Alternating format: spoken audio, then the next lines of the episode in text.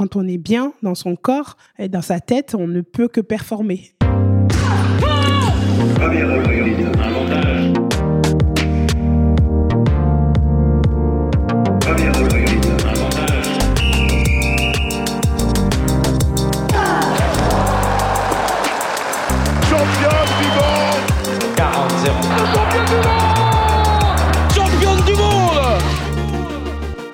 Salut, c'est Cléo et bienvenue sur Championne du Monde, le podcast des femmes qui construisent le sport de demain. Alors, pas besoin d'être championne du monde pour passer ici. Toutes les deux semaines, on vous fait découvrir la voix de femmes qui incarnent le sport et font bouger les lignes. Athlètes, journalistes, médecins ou même ta mère, fan de Kevin Mayer, on part à la rencontre de Nana qui déchire et surtout toujours plus badass que la plus badass de tes copines. Bonne écoute alors que le sujet de la maternité chez les sportives de haut niveau vient d'être remis sur la table le 6 mars, lors d'une matinée de débat sur le sport féminin avec la ministre des Sports à la Maison du Handball à Créteil, j'ai de mon côté eu l'opportunité de rencontrer Isabelle Yacoubou, basketteuse emblématique de l'équipe de France, championne d'Europe en 2009 et vice-championne olympique à Londres en 2012 avec les braqueuses, qui a fait le choix de devenir maman pendant sa carrière, une première à l'époque dans le monde du basket français. Si pour elle, c'était une évidence de devenir maman jeune, elle a pu se rendre compte assez rapidement que ce magnifique projet allait vite devenir un parcours du combattant et que rien n'était alors mis en place pour l'accompagner et la soutenir dans sa maternité. De l'adoption de son fils Espoir en 2015 à la naissance de sa fille Lina en 2019, Isabelle lève le voile sur la réelle complexité d'être mère et sportive de haut niveau, mais reste positive quant à l'avenir sur ce sujet. D'ailleurs, des représentantes de la Ligue féminine de basket ont expliqué, lors de la matinée de débat du 6 mars, vouloir conclure leur convention collective intégrant des dispositifs sur la maternité au 1er juillet prochain. Ça, ce serait une très bonne nouvelle et quelque chose nous dit qu'Isabelle n'y est pas pour rien. Salut Isabelle. Bonjour. Comment vas-tu? Ça va très bien Cléo, merci de me recevoir. Bah, merci à toi, tu rigoles. C'est plutôt euh, c'est un honneur de, recevoir, euh, bah, j'ai envie de dire, une légende. J'ai pas peur. N'ayons pas peur des mots. Voilà. Attention.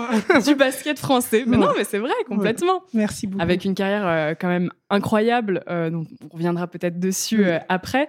Donc au contraire, c'est un, grand honneur pour moi. Donc merci de merci d'être là aujourd'hui, Isabelle. Bah, c'est le plaisir, il est vraiment partagé en tout cas et d'avoir ce, ce, temps pour, euh, pour discuter, hein, pas pour tes filles. Donc, euh, c'est moi qui suis reconnaissante. Euh, je suis aussi contente parce que c'est vrai que ça arrive sur une actualité de ta part. Tu viens de, de sortir ton autobiographie qui, qui est sortie il y a quelques semaines, je crois, aux éditions L'Archipel. C'est ça, exactement. Géante. géante, exactement, géante. Je crois qu'il y a même un, un sous-titre, Les matchs de ma vie. C'est ça.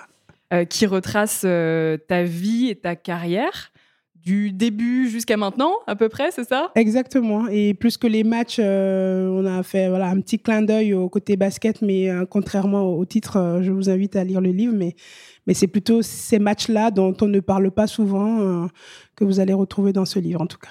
D'ailleurs, c'est vrai que quand j'ai lu le titre de ton livre, je me suis demandé, et j'imagine comme beaucoup de monde, même si ça peut paraître évident, mais pourquoi géante? Au début, euh, je pense que l'idée était partie de Amazon. C'est vraiment ce que je voulais.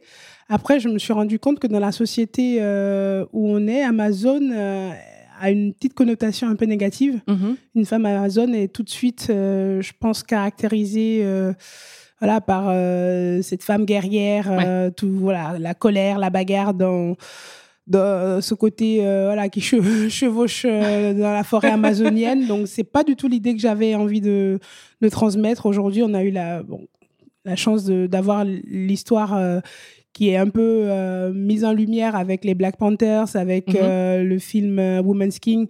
Donc, c'est plutôt de ces Amazones-là dont je parle, ces guerrières africaines qui, qui, ont défendu des nations à, leur, à leur époque et, et, et, dont je suis issue, hein, puisque au Bénin, voilà, les, les Amazones, plus je suis vraiment originaire de la région des Amazones. D'accord. Donc, par mon physique, ça se voit déjà. C'était des femmes grandes, géantes, belles, qui étaient choisies aussi pour leur beauté parce que euh, cette double casquette-là de, de, guerrière, mais aussi de séductrice. Parce que quand on ne peut pas gagner les guerres par, euh, par les armes, c'est elle qu'on envoyait pour séduire euh, l'adversaire. Enfin bref. Donc voilà. C'est d'autres armes. Exactement, exactement. Donc géante, finalement parce que ça reprend cette idée de grande de par ma taille, hein, par mon physique, et, euh, et aussi euh, géante de, par rapport à d'où je suis partie et où je suis arrivée, tout simplement. Est-ce que tu t'es sentie, euh, tu t'es toujours sentie géante dans ta vie? Est-ce que tu t'es toujours sentie, entre guillemets, hors du cadre? Alors, en me regardant, non. En vivant ma vie, non. Mais quelquefois, oui, je suis rappelée à l'ordre, c'est-à-dire euh, au moment des shopping, quand il faut s'habiller, quand il faut euh, voyager dans les avions. Euh, là, je me rends compte que, ah oui, en effet, je ne suis pas comme tout le monde, mais sinon, au quotidien, j'avoue que moi, je suis née dans une famille de, grands, donc euh, vivre parmi des grands et des géants notamment, hein, parce que dans ma famille, les plus petits font 1m80, 82. D'accord. Euh, voilà, donc euh, c'est quand même un milieu de géants et je, non, je me suis jamais sentie extraordinaire, en tout cas, à part dans, dans ces moments-là où tu trouves pas la, la tenue à ta taille ou ou à ta pointure les chaussures ou quand tu voyages. Et en effet, les jambes, bah, ça rentre pas dans les sièges. c'est vrai que même dans ta, euh, dans ta vie en temps normal, euh, dans ta carrière, tu t'es toujours senti euh, finalement comme tout le monde? Oui, je pense que c'est important pour moi et aujourd'hui je suis maman aussi, c'est ce que je dis à mes enfants, on ne se définit pas parce qu'on fait on se définit par euh, nos valeurs, qui on est. Et, oui, normal, je ne sais pas si je suis très normale. parce que pour faire quand même du sport de haut niveau, il ne faut pas être très normal pour le faire parce que euh, on rentre euh, après. voilà, ça, c'est des discussions que j'ai avec, mon, avec ma psy. Et, et, et, la normalité, elle est où la barrière de la normalité Mais après, oui, je pense que je me définis comme quelqu'un, comme tout le monde, monsieur, madame, tout le monde, en tout cas avec le, avec le, recul maintenant, quel regard tu poses sur, euh, sur tout ce que tu as accompli? Alors, c'est vrai que c'est une, une question qui est un peu, euh, un peu générale, un peu vague. Mais qu'est-ce qui, euh, qu'est-ce qui ressort maintenant? Et d'ailleurs, pourquoi tu as eu envie ou peut-être même besoin d'écrire ce livre? Au tout début, c'était exactement la question que je me posais. c'est vraiment très bien. j'ai fait tout ça, mais aujourd'hui, qu'est-ce qui reste? Mmh qu'est-ce qui, moi, me reste et qu'est-ce que je laisse comme trace. Parce que, vous savez, cette, cette obsession de, de vouloir marquer, de vouloir laisser une trace, euh, moi, m'a toujours guidée. Et, et, euh, et, la réflexion du livre, elle arrive vraiment à ce moment-là et me dire, aujourd'hui, je vais bientôt arrêter ma carrière. Euh, qu'est-ce que je laisse? Alors, le livre, tout égoïstement pour moi, d'abord, c'était de faire un travail de mémoire parce que j'ai tellement vécu de choses aussi que j'en oublie. Donc ça a été une manière de travailler la mémoire, d'aller chercher des histoires, des fois pas forcément agréables, mais du coup ça nous, ça, m'a forcé à, coucher des mots. Et ça, c'est quelque chose que je laisserai par exemple à mes enfants. Donc ils, auront l'histoire de maman. Euh, j'ai peut-être fait des choix durant moi ma carrière qui les a pénalisés, même si aujourd'hui je ne pense pas que ce soit le cas, mais mais euh, on fait nous nos choix et on espère que ça n'impacte pas négativement, mais malheureusement, des mhm. fois, ça peut arriver. Donc, c'est aussi pour leur expliquer euh, qu'est-ce qui m'avait amené à faire ces choix-là. Et puis, euh, en deuxième partie, je me suis dit, moi, j'aurais adoré, quand j'ai commencé ma carrière, tomber sur un livre comme ça, une fille qui, qui partait de rien finalement et qui rêvait de tout. Et, et, que, que cette personne me dise, écoute, c'est possible. Donc, moi, mon histoire, j'espère que ça fera écho euh, et, surtout euh, destiné à cette, à cette jeunesse qui a envie. Et aujourd'hui, on n'a pas les armes, on ne sait pas comment faire. On n'arrive pas à avoir une référence pour se dire euh, bon, je vais essayer de faire comme telle personne. Et moi, j'avais vraiment aucune référence. Mm-hmm. Donc, si aujourd'hui, en lisant ce livre, une, mais vraiment une seule jeune fille ou jeune garçon se dit tiens, elle a vécu ça, elle s'en est sortie, je m'accroche et ça lui permet de gagner ses batailles, hein, qui seront peut-être pas les mêmes, ou même pas forcément sportifs, mais des batailles de vie, tout simplement, bah, j'aurais tout gagné. Donc en fait, c'est un, c'est un travail de transmission, transmission pour tes propres enfants et transmission aussi pour des gens que tu ne connais pas, Bien sûr. mais qui pourraient être inspirés par ton histoire. Bien sûr, la transmission est très importante euh, aujourd'hui où euh, on vit dans une société où on nous fait tout payer. Je pense que là où les gens, ils étaient riches avant, c'était et, moi, je le vois, hein, même dans les sociétés, la sororité était hyper importante. Mm. mais pourquoi? Parce que les valeurs se transmettaient de, mère en fille, de femme en, femme. et, ces valeurs-là se perdent aujourd'hui. Euh, D'où ma démarche aussi de me former en tant qu'entraîneur parce que je pense que c'est important que tout ce que j'ai pu accumuler et, les échanges et les cadeaux que j'ai reçus d'autres entraîneurs, d'autres joueurs, d'autres joueuses, que je puisse à mon tour le, transmettre et pas et pas le, garder pour moi parce que la vie c'est voilà je, moi je crois en cette énergie qui circule tout le temps et qu'il faut pas l'arrêter à un moment il faut continuer à, la transmettre et, et à faire circuler et à redonner euh, ce qu'on t'a donné, euh, toi, euh, dans, dans, ta carrière et dans ta vie. Exactement. Après, ce n'est peut-être pas sous la même forme et, et, et ce que j'ai reçu, je pourrais peut-être jamais le donner. Mais, mais en partageant en tout cas mon histoire, j'espère déjà vous faire sourire certains parce que je pense que les gens ne me connaissent pas vraiment aussi. Mhm. Donc c'est une manière aussi de me découvrir et, et d'avoir un sourire ou, euh, ou, euh, ou, un sentiment peut-être qu'ils n'auraient pas eu s'ils n'avaient pas lu le livre. Tu as été une figure de l'équipe de France mm. pendant des années, tu es vice-championne olympique mm. euh, à Londres avec les braqueuses. Oui. ça, voilà, c'est quand même une période une période très faste de l'équipe. Très faste. Et entre autres, je ne vais pas détailler tout ton palmarès, mais c'est vrai que tu as gagné beaucoup de choses, tu as eu beaucoup de médailles, que ce soit en club ou en, en, équipe de France. Et c'est vrai que moi, je trouve en tout cas que tu à marquer de ton empreinte et pour plein de choses, effectivement, comme tu le disais, que ce soit quand je te disais au début, est-ce que tu te sens géante et à part Peut-être que toi, non. En tout cas, c'est vrai que d'un point de vue extérieur, on, peut on pouvait le ressentir comme ça. Euh, non, pas du tout.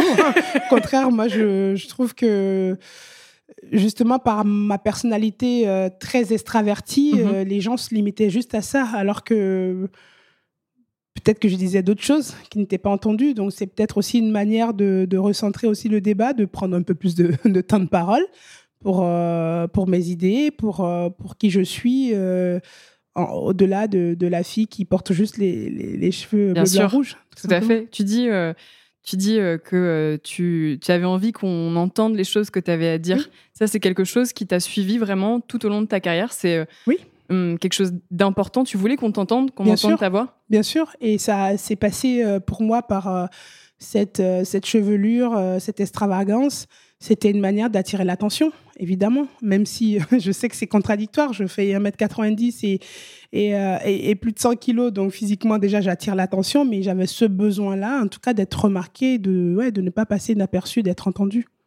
Et est-ce que tu avais l'impression finalement en fait qu'on n'écoutait pas vraiment les sportives à ce moment-là?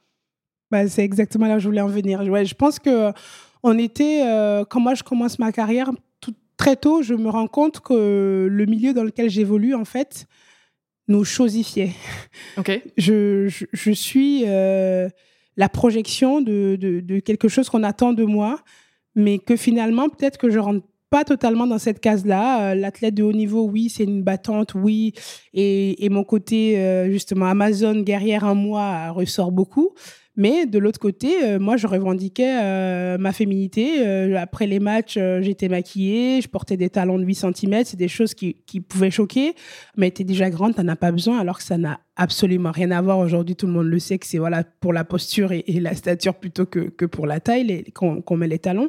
Mais à l'époque, c'était déjà des, des sujets qui étaient des sujets alors que ça ne devrait pas l'être. Mhm. Voilà, c'était c'était plus plus ça, des, des, trucs qui ne devaient pas être des sujets finalement l'été. Euh, et, et, moi j'étais là, mais non, en fait, euh, je ne le vis pas comme ça et et c'était peut-être ouais inconsciemment la, la manière que j'ai trouvé d'attirer le, le, regard vers moi et, finalement de, de, me faire euh, voir finalement à défaut de me faire entendre. Tu avais l'impression qu'on te cantonnait à ton rôle de sportif de haut niveau? Un point, c'est tout? Absolument. Absolument. Et, même, euh, euh, je me revois euh, dans plusieurs conversations, quand on parle avec les gens, ils se surprennent. Oh là là, mais tu parles bien français. Ça, c'est vraiment ah la chose la plus insultante que, que j'ai jamais entendue. pourquoi? Parce que les athlètes, on n'est pas cultivés. Mm. Enfin, c'est quand même un peu choquant quand on, on, te parle ou tu parles à quelqu'un et qu'on te dit voilà moi la première chose qui m'a surprise euh, c'est ton français tu, tu parles tu t'exprimes très bien en français oula Je suis désolée, mais c'est pas un compliment en fait. Ah bah non, voilà. non, clairement pas, clairement pas. Et euh, outre l'aspect sportif, et tu le dis, on sent que euh, tu as voulu euh, finalement vivre ta vie comme tu le souhaitais, malgré ton statut de sportif de haut niveau, dont ton, ton souhait et ton envie d'être maman. C'est vrai que ça, c'est un sujet maintenant, et heureusement, dont on parle de plus en plus. Il y a de plus en plus de sportives qui, qui, qui, deviennent maman en, carrière. c'est vrai que c'est un sujet qu'on aborde plus. À l'époque, euh, c'était pas vraiment le cas. Non, absolument pas. je me rappelle qu'il y a un peu plus de dix ans maintenant, quand je, je finis à Tarbes en 2009, 2010, je crois. Oula, ça fait un moment. et, je pars pour mon cursus à l'étranger. Je dis à mon agent, euh, c'est important de dire au, Clem, alors oui, j'ai mes particularités physiques et des genoux qui, qui sont foutus et ça, euh, j'ai jamais voulu le cacher. Mm-hmm. Donc, euh, on annonçait la couleur dès que j'arrivais. il faudra gérer mes genoux je ne peux pas avoir la même charge de travail que tout le monde. Et ça, c'était important pour moi d'être transparente dessus, mais, mais aussi sur ma vie de maman. C'est-à-dire que moi, j'ai très tôt été mariée et, euh, et la maternité, euh, ça fait partie euh, des, non-sujets pour moi, mais mhm. qui, qui devenait un sujet vu le métier que j'avais embrassé. Et, et, et j'ai été très claire dessus aussi très tôt. C'est-à-dire que je ne cherche pas à tomber enceinte, mais si jamais euh, ça arrivait, euh, euh, c'était quelque chose qui était un projet parce que, parce que moi, je, n'imaginais pas ma vie. voilà, je, je, pense que j'ai toujours été faite pour être maman. Je, le dis et, c'est vraiment comme ça que je le ressens. Je n'aurais pas pu faire ma vie sans avoir été maman. Après, il y a 40 000 manières d'être maman aujourd'hui et peu importe le, moyen finalement, mais je savais que je voulais être maman ou accoucher, porter mon bébé, adopter, faire porter. Enfin, le choix, il, il était assez large et, franchement, je, je m'en foutais un peu parce que le plus important pour moi, c'est d'élever une personne et, ça, c'était important pour moi. Et, et ça, le message, il est passé à, tous les clubs et à aucun moment, ils pouvaient dire que j'ai triché ou qu'ils ne savaient pas. Mhm. Donc, euh, oui, ça aussi. Et comment ça s'est passé concrètement euh, euh, quand euh, tu as ouais alors quand as entamé les démarches pour l'adoption de ton fils d'abord. euh, c'était en 2015 enfin il arrive 2012, en 2012 il, arrive, oui, il arrive en 2015 je crois c'est ça? C'est ça. Tu as commencé les démarches en 2012 comment ça s'est passé concrètement pour le coup dans le milieu sportif? Oula, c'est ça a été au début je pense un tsunami parce que l'idée est arrivée en 2012 bah, après la médaille hein, j'ai eu envie de m'arrêter et puis mhm. finalement j'ai bon j'ai continué mais en 2014, là, je commence à faire les démarches. D'accord. J'étais en, Turquie, 2013-2014. Je jouais à Fenerbahçe et je leur ai dit voilà, euh, moi, mon souhait, c'est d'adopter. Donc, ce n'est pas impossible que durant cette, cette année, cette saison, on puisse m'appeler euh, pour euh, aller voir le, un bébé ou, ou, sur les démarches. Et, et, eux étaient OK sur le principe. Donc, à l'étranger, ça c'est plutôt bien accueilli. D'accord. Seulement que l'année se termine et mon bébé n'est toujours pas là. Mais euh, vers la fin de la saison, j'ai quand même la chance bah, d'avoir été présentée à mon fils. Et, là, euh, moi, je pensais que du jour au lendemain, elle allait venir. Donc, forcément, j'étais dans cette démarche-là. Après, mon, avocat m'a dit, bon, il faut, faudra quand même compter euh, trois 3 à 6 mois.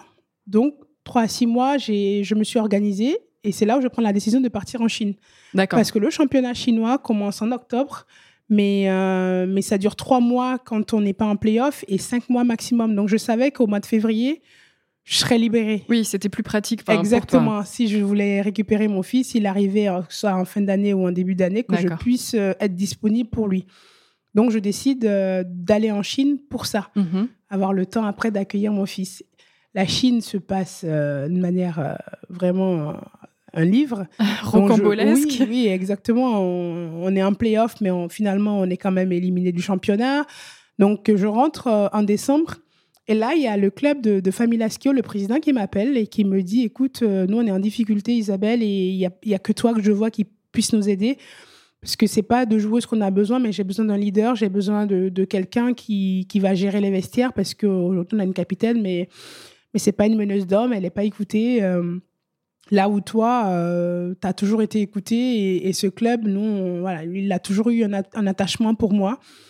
Et je lui dis, mais moi, je suis en attente de mon bébé et je peux partir à n'importe quel moment. Donc, je ne me vois pas m'engager professionnellement, sachant que je pourrais partir euh, un mois plus tard. Il me dit, écoute, ça me va. ça me va, tu viens. Et quand tu dois partir, ben, tu partiras. euh, c'est le deal. Bon, Ok. ben, j'étais à la maison. Donc, en plus, j'habitais en Italie à l'époque. Donc, je me suis pas vraiment posé trop de questions. J'y suis partie parce que je connaissais aussi euh, le sérieux de ce club et, Mhm. et leur humanité, euh, la capacité à comprendre quand je devrais partir que bah, la priorité, c'était mon fils et, et et plus le basket à ce moment-là précis de ma vie. Et ça s'est passé vraiment tout naturellement. Quand je récupère mon fils, il l'accueille euh, avec moi euh, à Schio en Italie et, et il intègre vraiment, c'est un membre de l'équipe. Mhm. Ce n'est même pas, il est devenu la mascotte, alors qu'il y avait une autre maman qui avait son fils, mais elle ne ramenait pas beaucoup son enfant. Est-ce que c'est parce que peut-être j'étais étrangère, j'avais un nounou qui s'en occupait, du coup il était, il était présent à la salle souvent. Quand je m'entraînais, il était souvent dans les gradins avec son nounou. Donc le- le fait d'avoir eu cette proximité avec Ouais. les filles, mais sans déranger le travail, et que le club aussi a vu que finalement, dans mon rôle de maman, ça ne m'empêchait pas de jouer mon rôle de joueuse et, et de performer. Même au contraire, j'ai mes performances ont vraiment augmenté Mhm. parce que euh, parce qu'une sérénité retrouvée. euh, on va pas on va pas faire la liste des bienfaits quand même de- du on bien-être. pourrait, euh, on pourrait. du bien-être par rapport euh, à à la productivité et à la rentabilité au, au travail. Donc, quand ils ont vu ça, bah, ils ont accompagné. Ils ont accompagné, ils étaient ouverts à tout. mon fils venait en déplacement avec nous, ce n'était pas un problème. Mhm. Pendant le match, des fois, c'est même le directeur sportif, le GM, qui le gardait. Et, et ils l'ont complètement intégré euh, à l'équipe. quoi. Donc, euh, ça, ça a été... euh, pff, voilà, Tu as trouvé un cadre euh, professionnel, du coup, qui. bienveillant. bienveillant et qui embrassait euh, complètement tes choix de femme. Exactement. Et surtout, là où je trouve qu'ils ont été intelligents, c'est de comprendre que l'athlète, euh, elle est là pour performer. Au haut niveau, on cherche la performance. Et pour performer, il faut être bien, en fait.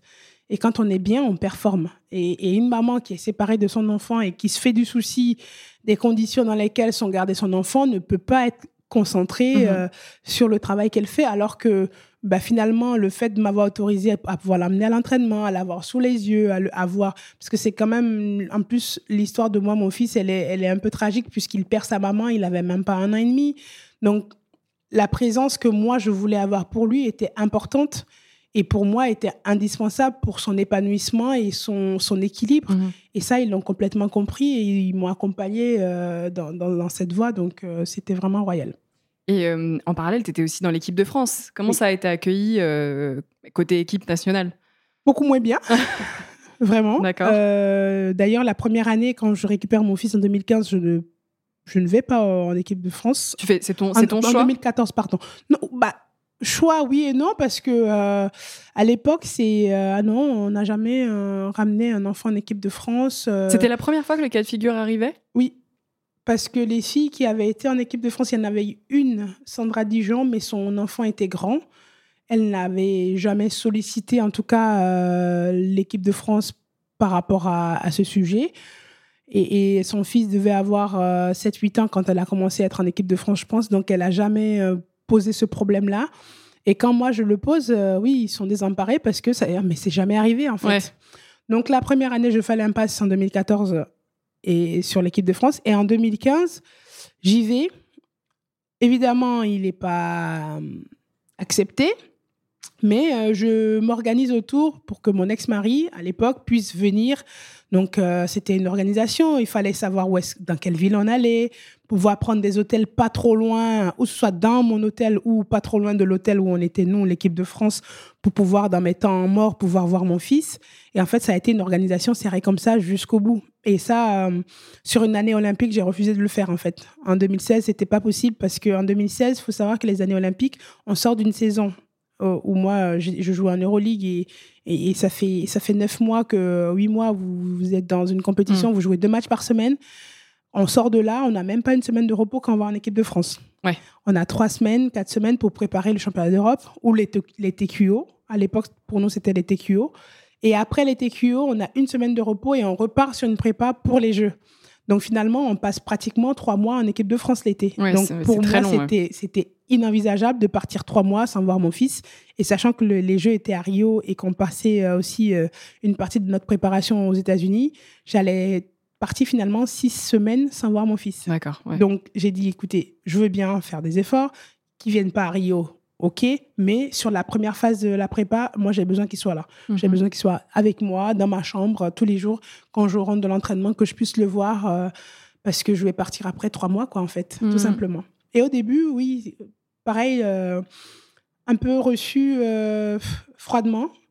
Ah non, ça va pas être possible. euh, ben, de toute façon, l'année dernière, tu as réussi à t'organiser. J'ai dit oui. L'année dernière, c'était sur deux semaines et c'est pas long. Ouais. Mais sur trois mois, c'est pas, pas la même possible. chose, ouais. Non, et puis c'est pas le même inve- investissement financier aussi, Mm. finalement. Donc euh, là, j'ai euh, le président de la fédération qui m'appelle, Jean-Pierre Sutat, et je lui explique, comme je vous dis là, je lui dis voilà, moi, mes besoins pour être tranquille et sereine et pouvoir me concentrer pour le basket et performer, j'ai besoin que mon fils soit là. Mhm. Il me dit, mais c'est tout Je fais, ben oui. il dit, bon, ben, très bien, on fera en sorte que ça arrive. Et finalement, moi, je demandais juste la présence de ma famille dans l'hôtel où, où on était et que finalement, nous, on payait les, les chambres d'hôtel. Mais finalement, il a dit, non, non, ils seront dans ta chambre puisque vous êtes toutes en chambre individuelle et que euh, t'as- on va demander à avoir un surclassement, que tu as une chambre plus grande euh, qui puisse recevoir ton mari et, et ton enfant. Donc finalement, ça s'est passé. En fait, euh, ça, c'est- c'est- c'est- ça a été un gros problème au début Oui. et finalement, ça a été résolu, en assez, un coup euh, de fil. voilà, absolument. assez facilement. C'est surprenant. On en fait, c'est le. Finalement, c'est quoi? C'est l'en- l'encadrement euh, qui était réticent? Je ne sais pas, j'ai pas eu de détails là-dessus, mais euh, toujours est-il que on fait vraiment, et c'est ça, un petit problème, on en fait quelque chose d'énorme. ouais. Alors, alors qu'il devrait vraiment pas y avoir de, de sujet, quoi. On ne devrait pas être là en train de parler aujourd'hui en, en 2023 de, de femmes qui travaillent et- Mm. et, qui sont mamans. On le fait tous les jours dans les bureaux. euh, euh, vous travaillez, vous rentrez chez vous, ça vous empêche pas d'amener vos enfants à l'école, de, de les habiller, de les nourrir, euh, d'être une bonne mère. Et, et pourtant, le lendemain, on repart au travail. Et, et c'est la même chose finalement dans le sport. Alors, c'est pas les mêmes contraintes parce que la, la- la présence n'est pas, n'est pas pareille. Mais euh, dans le fond, c'est le même fonctionnement. quoi. C'est deux métiers différents. Parce que pour moi, maman, c'est vraiment un vrai métier. Bien sûr, bah oui. Donc, donc, c'est deux métiers différents, mais qui ne sont pas absolument incompatibles. Tu sentais à l'époque que euh, le fait d'être maman pour euh, l'équipe de France, c'était justement détourné de la performance, que ça allait euh, t'encombrer, tu vois, presque d'autre chose que de bah euh, il faut réussir, c'est la performance, euh, un point c'est tout. Moi, personnellement, non, mais c'est le regard des Ouais. autres que j'avais. Ouais.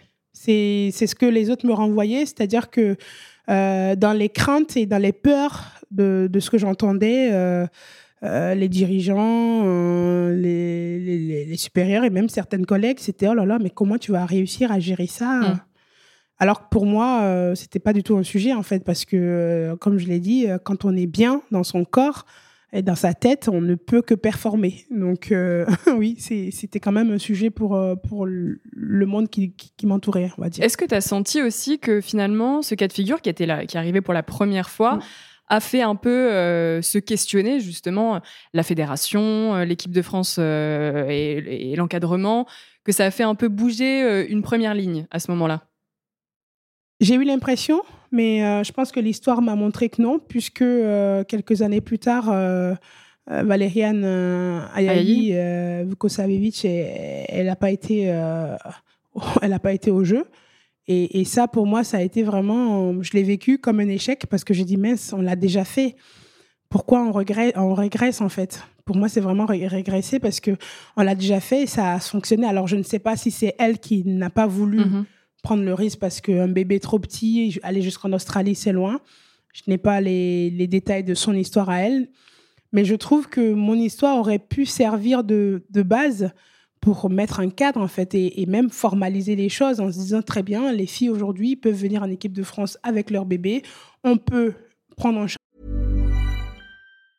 Planning for your next trip? Elevate your travel style with Quince. Quince has all the jet setting essentials you'll want for your next getaway, like European linen, premium luggage options, buttery soft Italian leather bags, and so much more. And is all priced at 50 to 80% less than similar brands. Plus, Quince only works with factories that use safe and ethical manufacturing practices. Pack your bags with high-quality essentials you'll be wearing for vacations to come with Quince. Go to quince.com slash pack for free shipping and 365-day returns. ça, ça, ça. On peut, on peut. Et peut-être qu'en disant ça, euh, ben, elle aurait peut-être été rassurée dans un sens de se dire, OK, j'y vais avec mon bébé, mais je sais qu'il y a une partie de la logistique où j'ai pas à m'occuper. Et, et s'il faut euh, parce qu'on a beaucoup parlé avec Valou avant qu'elle ne tombe enceinte et elle m'avait dit mais comment comment tu fais? Je dis mais il faut juste s'organiser, Mm. c'est c'est faisable en fait. Et si on n'y arrive pas, aujourd'hui il y a des moyens, il y a des nounous, il y a des filles au père, il y a quand même beaucoup de choses qu'on peut mettre en place pour nous soulager aussi. Est-ce que tu penses que aussi le fait finalement de ne pas être vraiment soutenu euh, par euh, la Fédé, euh, par le basketball, hein, globalement en fait, hein, La société, la société Tout aussi, tout à oui. fait, dissuade les sportifs qui ont pour le coup envie d'être maman de ne pas le faire. Bah, malheureusement, oui. Parce qu'aujourd'hui, pour un homme, c'est facile. Un homme, qui- il a, il a ses enfants pendant sa carrière et, et on trouve ça normal qu'une femme arrête de travailler parce qu'elle est femme de sportif de haut niveau. Et, et c'est normal qu'elle arrête de travailler pour s'occuper de la, de la maison, des enfants, euh, que monsieur ait son confort euh, d'aller travailler parce que le métier quand même de l'athlète de haut niveau, c'est beaucoup de courir, travailler, mais c'est aussi beaucoup de dormir. Mhm. C'est aussi l'autre euh, l'autre face de, de la médaille que les gens ne voient peut-être pas.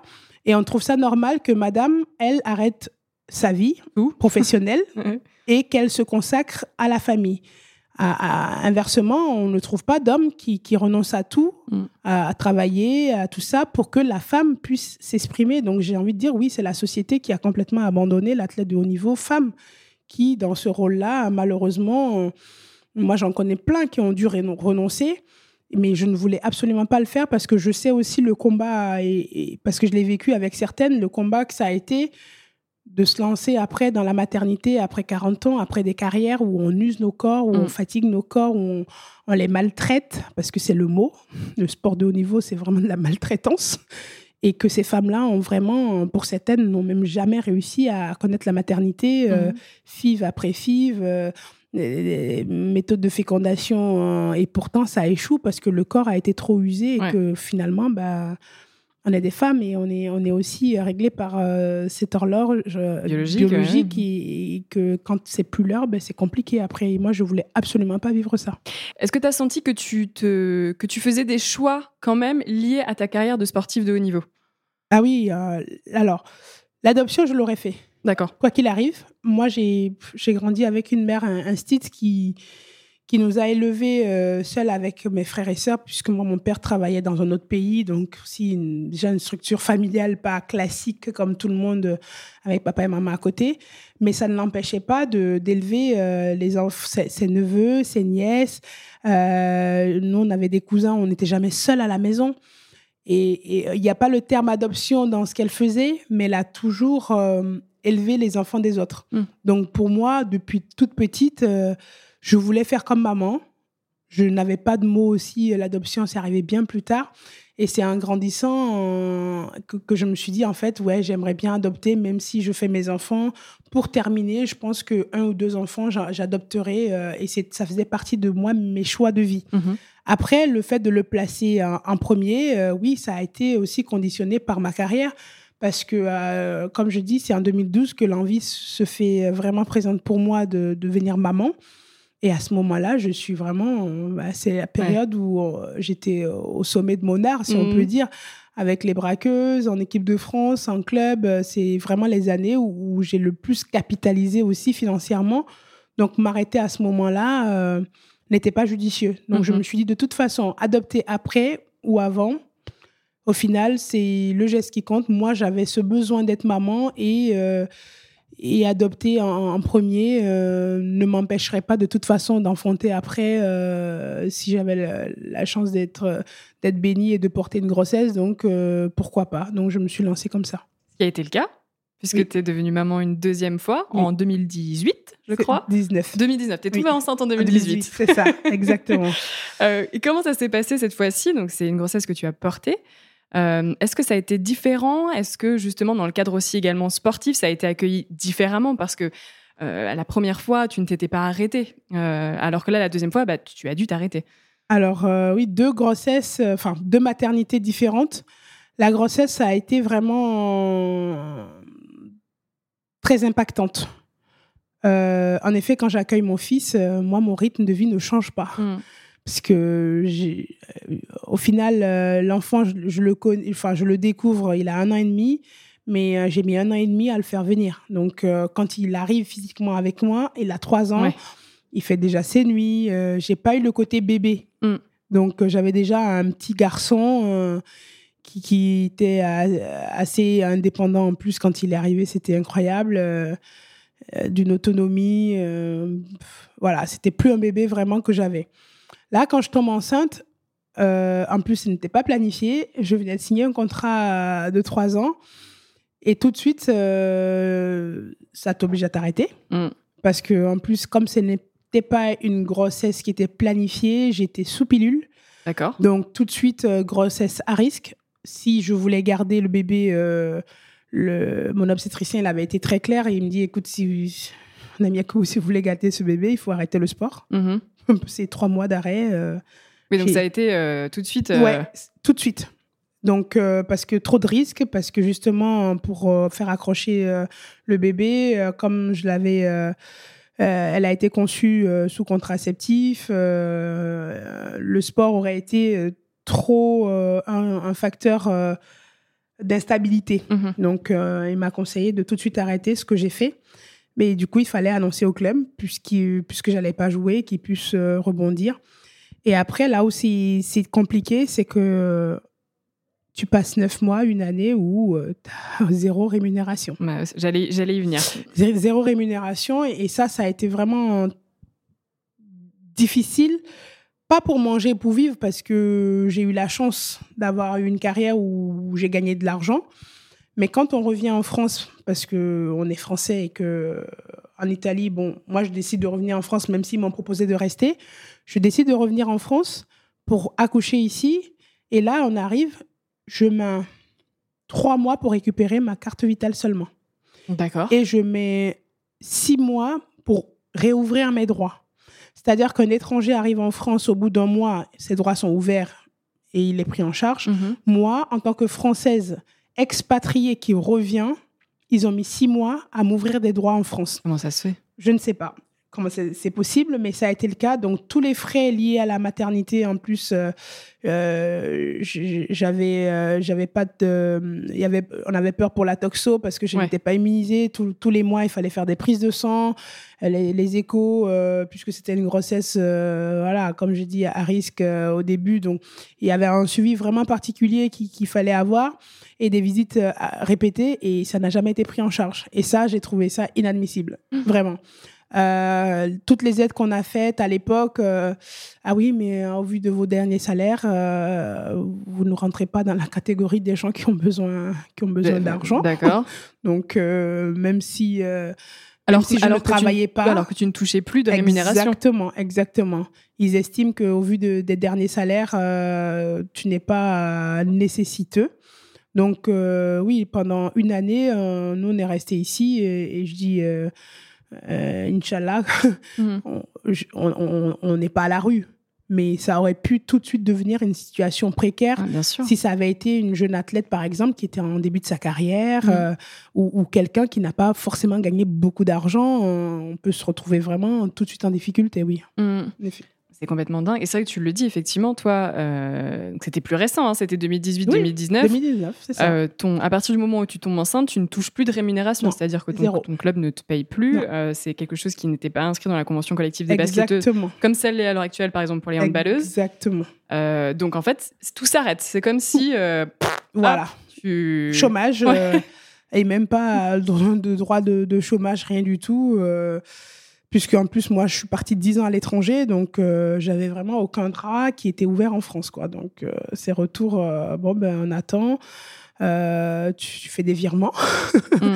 tu libères des déplacements pour pouvoir vivre, mais, mais tu vis à quatre sur, sur, sur des économies euh, que, tu, que tu pensais laisser pour les enfants ou voilà, investir ou faire autre chose avec. Mais je dis heureusement, nous en plus, on avait cette solution de repli, mais, mais ça aurait pu devenir tout de suite une situation précaire, oui.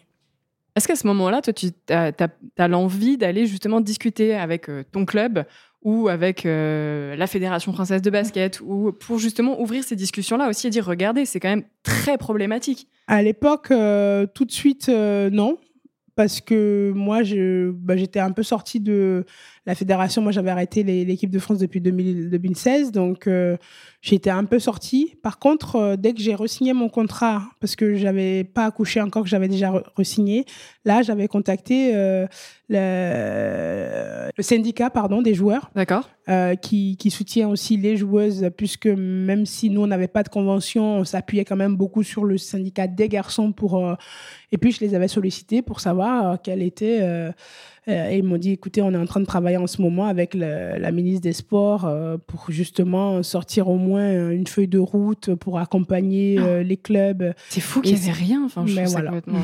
D'accord, une feuille de route. ouais, Donc ça, ça a été, ça a été le début de la réflexion et puis de tout le travail qui a été fait ici à l'INSEP aussi avec avec l'ancienne ministre des Sports, Roxana, qui, qui, a vraiment, euh, du coup, euh, sorti ce guide-là pour aider les clubs et les athlètes euh, de haut niveau. Et aujourd'hui, pour moi, c'est quand même belle fierté, euh, même si j'en ai pas bénéficié moi mhm. personnellement, de me dire que déjà ma situation, le fait de parler de ma situation, d'avoir alerté deux trois personnes et, d'autres athlètes aussi qui ont fait la même démarche, ont quand même conduit aujourd'hui à ce qu'il y ait un guide qui soit sorti, même si aujourd'hui on n'a toujours pas encore euh, la convention, mais on, va vers, on, tend vers ça quand même et, et ça fait bouger en tout cas les lignes. Comment tu trouves l'évolution sur le, bah, le, sujet de la maternité et de la grossesse en carrière? Est-ce que tu trouves que là, quand même, sur ces dernières années, euh, toi, ta dernière, euh, ta dernière grossesse, c'était il y a presque 4, 5 euh, ans 4, 5 ans 4 ans. 4 ans.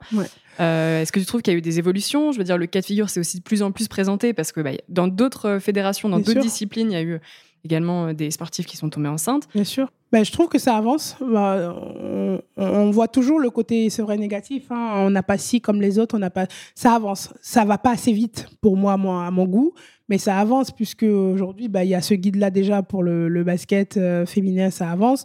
Les, les handballeuses, je sais qu'aujourd'hui, elles, elles ont la convention et elles sont plus protégées. Mais, mais c'est le cas pour aussi, euh, je crois que l'athlète aussi, ça commence à bouger. Il y a, y a, des choses qui, qui se mettent quand même en place.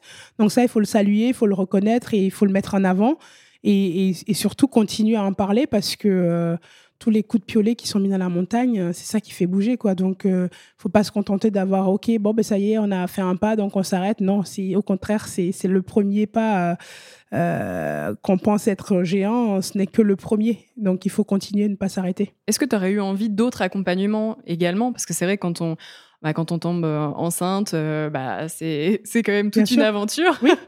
euh, c'est vrai qu'au-delà du soutien financier, après, euh, bah, il faut pouvoir revenir. Moi, la plus grande question qui s'est posée et ma plus grande difficulté, ce n'était pas vraiment la grossesse en elle-même, mais comment je faisais pour revenir mm. à mon niveau. bon, pour moi, ça a été vite, vite réglé puisque grossesse à risque, j'ai été arrêtée pendant trois mois. Et après, j'étais un peu livrée à moi-même, donc moi, j'ai pas repris. J'aurais aimé avoir une structure qui me prenne en charge, qui me dise non, en fait, euh, aujourd'hui, euh, enceinte, c'est pas une maladie.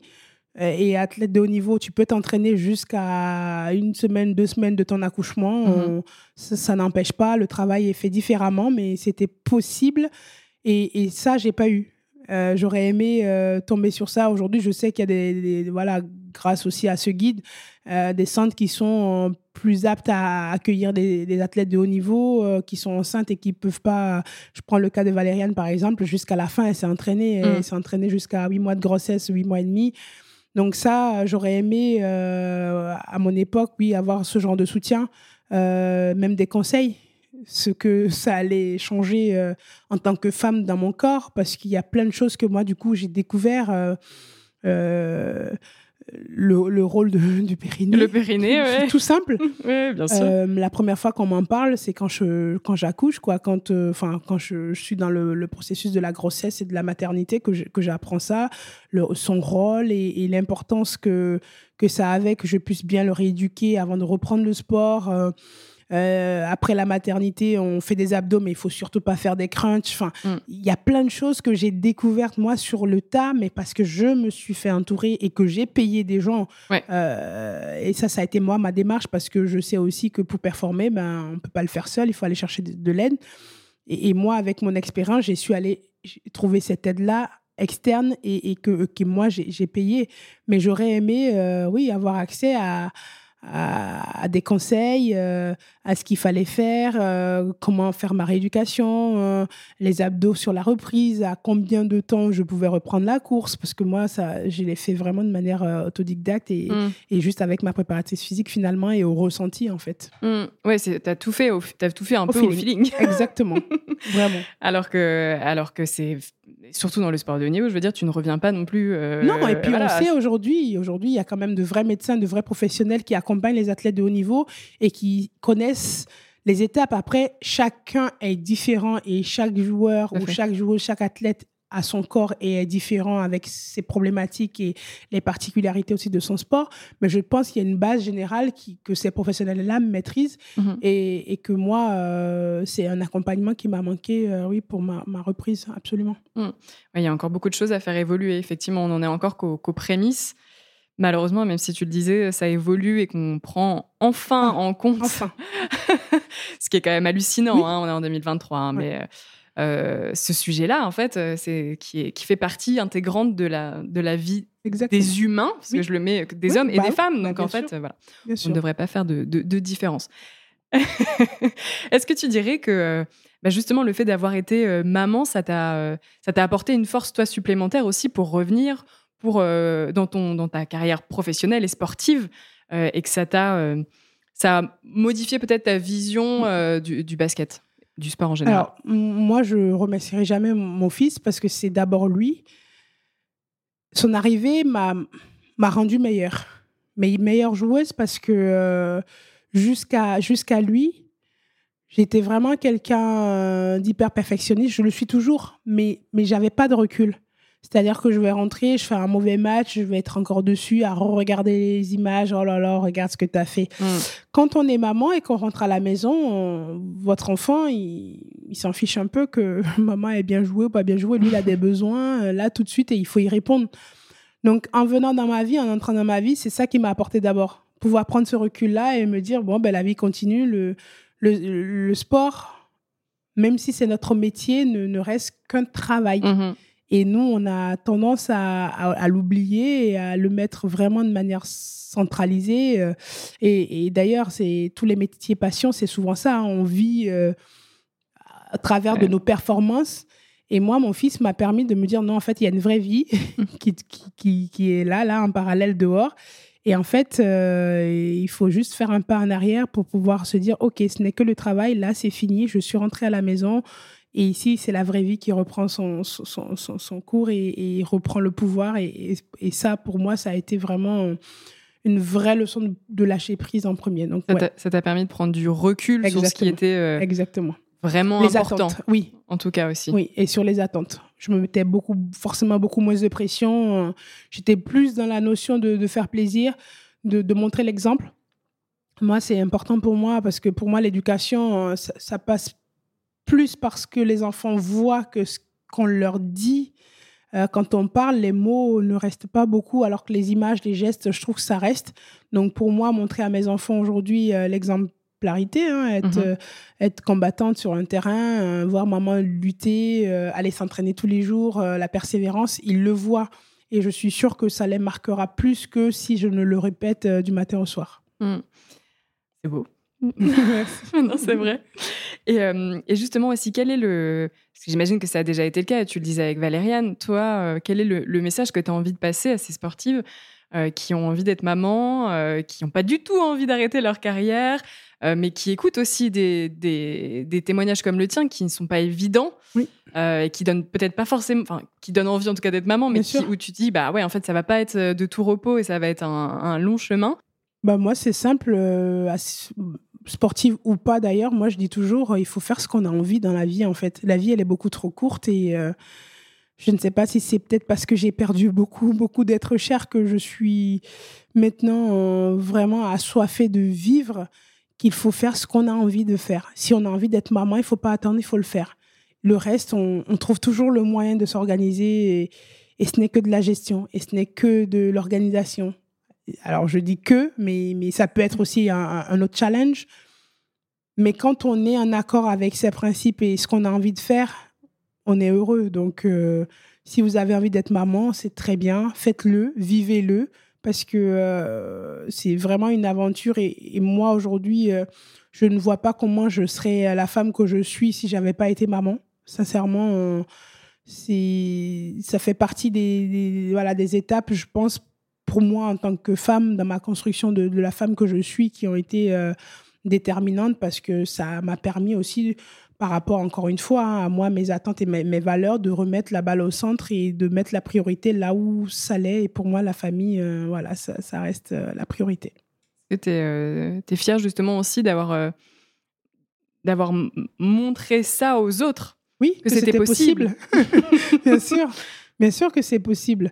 Et, et, moi, je suis pas non plus arrivée là comme ça. Hein. Quand je suis tombée enceinte, tout de suite, moi, c'est Serena Williams. Alors, j'ai pas forcément fait exactement comme elle, mais, euh, mais de l'avoir, avoir eu son bébé et être revenu au haut niveau en un temps record, je me suis dit, bon, Isa, tu, vas y arriver toi aussi. Elle a pas de tête, elle a pas, voilà, tu vas y arriver. Et ça, pour moi, ça a été un moteur. Donc, si aujourd'hui mon histoire permet à, d'autres de, de, se dire pareil, ben, tant mieux. Et oui, on y arrive. Alors, il faut certainement pas faire comme tout le monde et copier-coller. Euh, moi, par exemple, je voulais allaiter absolument ma fille. Faire du sport de haut niveau et allaiter, c'est, c'est du suicide. Mm. Mais je l'ai allaitée pendant un an et demi, ma fille. Mm. Un an et demi. Je partais en déplacement. au, bout de. Elle avait six mois quand j'ai, repris les matchs. Ben, je tirais le lait, je rongelais. C'est, alors, c'est une organisation. Hein. Il faut. Voilà. Mais il faut faire ce qu'on a envie de faire. Moi, j'avais envie de faire ça et je me suis donné les moyens. Je pense que quand on a envie de faire quelque chose, on trouve toujours la solution pour, euh, pour pouvoir mettre ça en place. Donc, euh, faites ce que vous avez envie. On voit des Clarisse qui, font, euh, qui suivent le même chemin aussi à l'heure actuelle. Et c'est vrai que on le voit, on voit justement aussi de plus en plus d'exemples. C'est vrai que je pense que même vous, les sportifs, vous le, vous avez plus peur non plus aussi de le dire, de le montrer. oui. Moi, je sais que, par exemple, dans ma rééducation, c'était ce qui était important pour moi et, et dans mes réseaux. bon, je suis très nature et moi, j'ai aucun filtre. Enfin, c'est rare. Mais, mais quand j'allais marcher et que, par exemple, je devais marcher deux heures, mais qu'au bout d'une demi-heure, j'ai mon bébé dans la poussette qui mmh. pleure, ben, je m'arrêtais, je faisais la tétée. Ça faisait pas partie de mon entraînement, mais c'est pas grave, on s'adapte et on s'ajuste. C'est ses besoins à elle à ce moment-là. Et pour moi, à ce moment-là, c'est elle la priorité. Et je montrais tout ça aussi. Et les gens ont vu que, ah oui, d'accord, on peut en fait. Oui, on peut. Après, au lieu de faire peut-être euh, euh, la demi-heure qui me restait, je faisais 40 minutes puisque j'ai eu une pause importante euh, au milieu de ma, du travail que je faisais. Mais, mais, tout était possible. Je partais marcher avec elle parce que justement, je savais qu'aller faire euh, deux heures de marche, euh, elle venait de naître, elle avait même pas trois semaines, elle allait pas tenir et, mm. pouvoir supporter. En plus, c'était un gros bébé qui, qui t'était beaucoup. Je savais que j'allais pas pouvoir la laisser aussi longtemps, mais je partais avec elle et c'est pas grave. Alors oui, après, il a fallu investir dans un, une poussette de compétition. c'est vrai, hein, c'est des choses auxquelles on ne pense pas.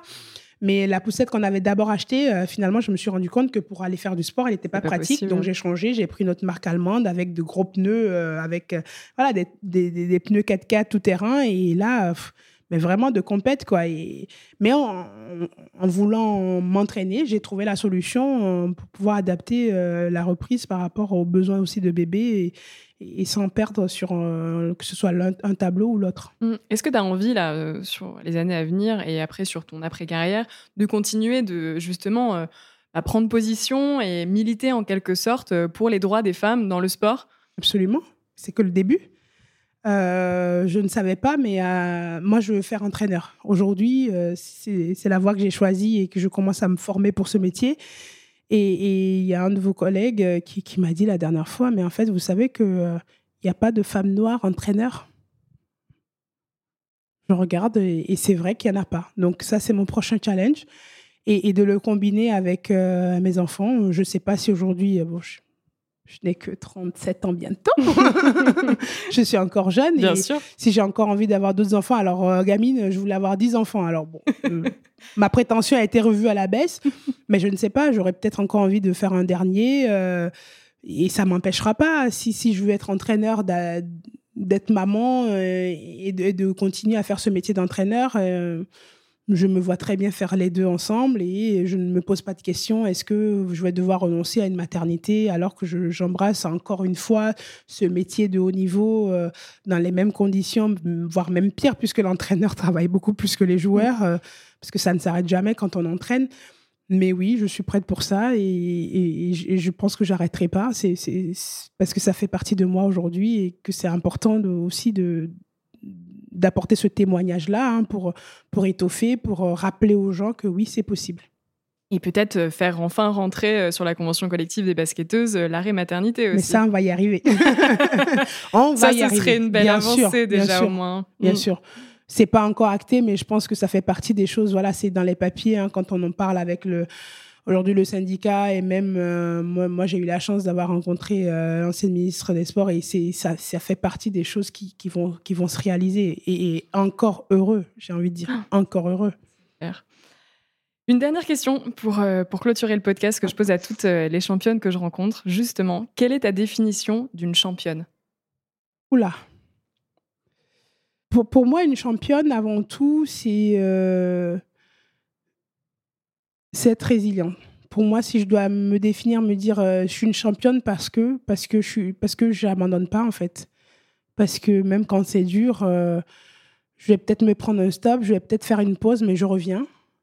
Je me ressource pour revenir au combat et, et peu importe le sujet, euh, je suis toujours dans la, dans la bataille, dans la lutte, dans, d'en faire progresser. Et, et cette résilience-là, pour moi, oui, ça, c'est être championne. Jamais abandonner toujours, toujours se relever. Parfait.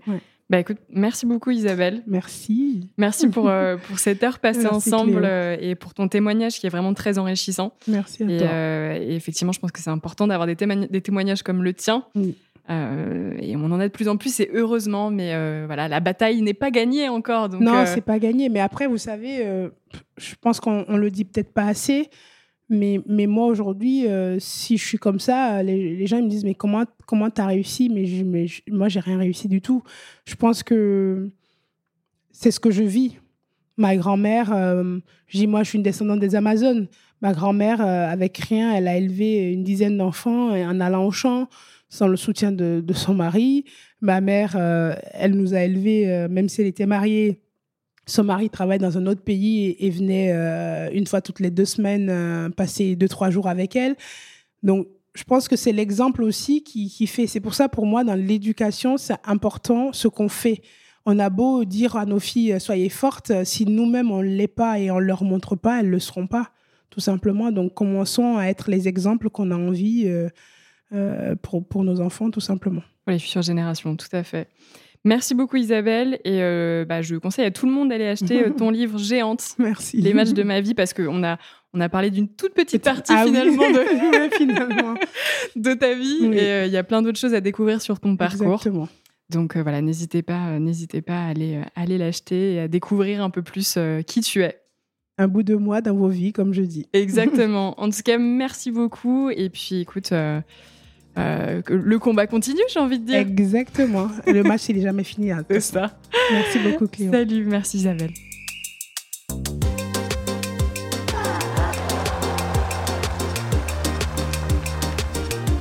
Si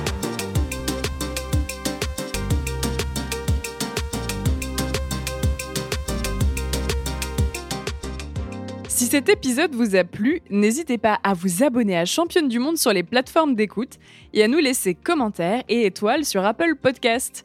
Et rejoignez-nous sur Instagram pour plus de news et infos sur le sport féminin. À bientôt!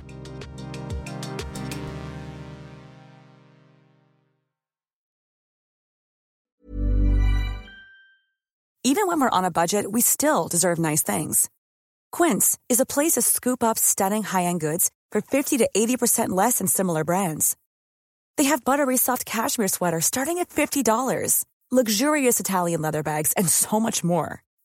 Plus, Quince only works with factories that use safe, ethical, and responsible manufacturing. Get the high-end goods you'll love without the high price tag with Quince. Go to quince.com/style for free shipping and 365-day returns.